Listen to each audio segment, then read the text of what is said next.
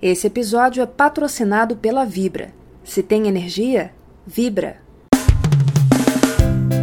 Olá, quinta-feira, 30 de junho de 2022. Eu sou Rodrigo Polito e este é o Minuto Megawatt, nosso café da manhã energético, com os principais assuntos e os destaques do dia no mercado de energia, sempre às 9 horas da manhã, em live no Instagram e disponível também nas plataformas de podcast.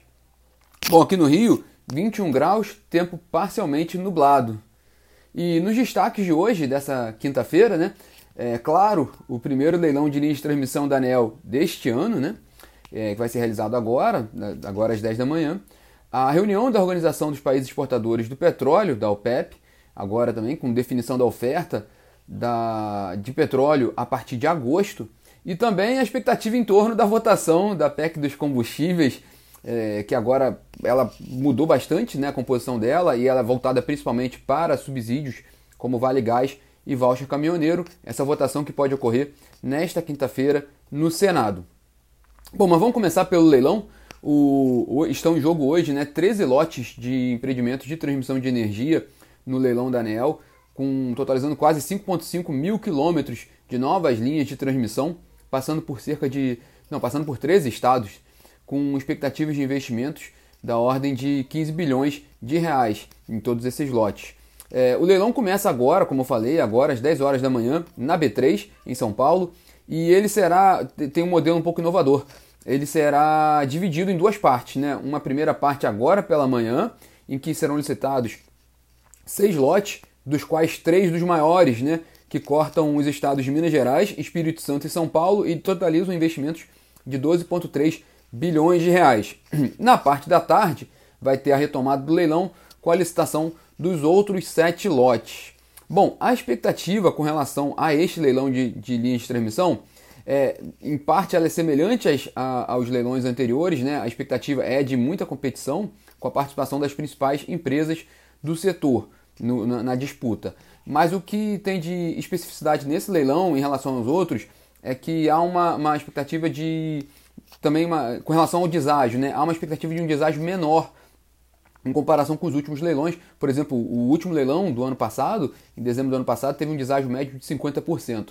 É, no mercado comenta-se que esse deságio dificilmente será alcançado. Claro que é leilão, não tem como, o leilão tudo pode acontecer, mas a expectativa é que o deságio seja menor, porque nesse leilão especificamente é, a gente vai ver um efeito grande ali dos custos dos equipamentos, né?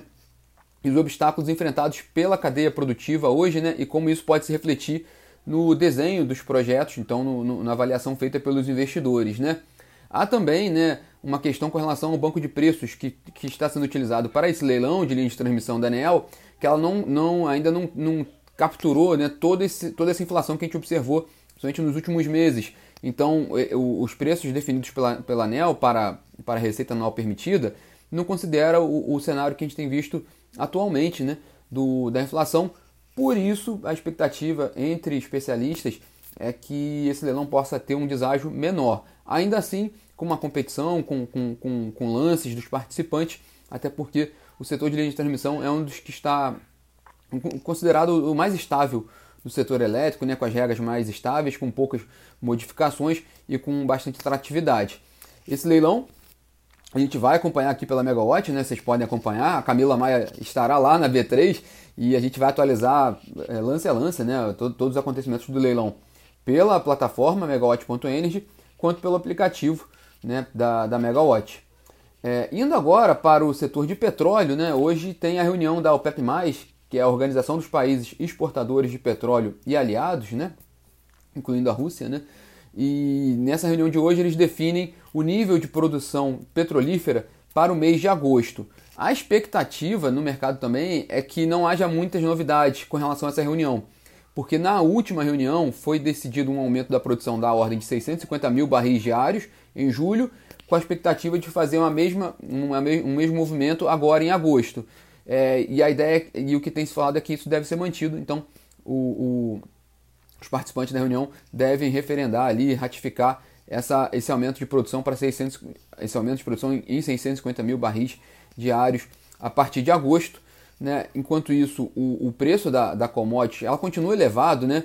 É, apesar de que houve uma queda, né? ontem, ontem teve uma queda, hoje, agora pela manhã, o preço também estava caindo cerca de 0,5%. O petróleo Brent estava com um valor da ordem de 115 dólares por barril. Apesar disso, é um valor muito elevado, né? Na casa dos três dígitos, se a gente olhasse ali no ano passado, perguntasse qual seria o cenário de preços para o mercado petrolífero esse ano, todos errariam muito, né? E todos certamente erraram naquela época, porque estava na casa de 60 dólares, no máximo 70 dólares e a gente está com patamares de 115 dólares, né? há algum tempo acima dos 100, 110 dólares. É, ontem, o Departamento de Energia dos Estados Unidos informou que os estoques comerciais de óleo recuaram 2,8 milhões de barris em relação à semana anterior. Então, hoje é um dia também de, de muita atenção com relação ao mercado petrolífero e o que, que pode vir também de definição dessa reunião da OPEP+, e a partir daqui, né, agora para frente, como é que vai ficar o nível de preços Lembrando que os Estados Unidos ele tem uma preocupação muito grande com relação ao preço do petróleo e à oferta, né? Os Estados Unidos gostaria que essa, que essa produção até aumentasse para evitar o impacto na inflação, né? Que, que como a gente está vendo aqui, outros países estão vendo também, e isso tem um efeito direto ali, né? O, aumento do preço do petróleo tem um efeito direto nos combustíveis. Lembrando que agora a gente está na temporada de férias nos Estados Unidos, em que as pessoas utilizam muito os veículos para fazer as viagens e então há uma, uma demanda maior de combustíveis também no hemisfério norte, né? É, e o que ficou para hoje, né, foi a votação da PEC dos combustíveis, agora totalmente reconfigurada, né? Ela foi a pensada PEC 1, que era aquela PEC kamikaze, porque o pessoal considerava que o conteúdo daquela PEC ele era uma irresponsabilidade fiscal. O fato é que o, o relator Fernando Bezerra leu ontem o, o projeto, né?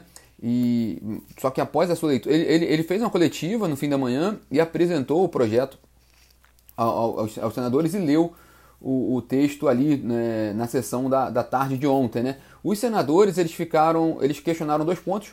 Um era a carta branca que estava sendo dada ao governo no teor do documento, né, que poderia a, a, essa alegação com relação ao estado de emergência, podendo furar o teto de gastos.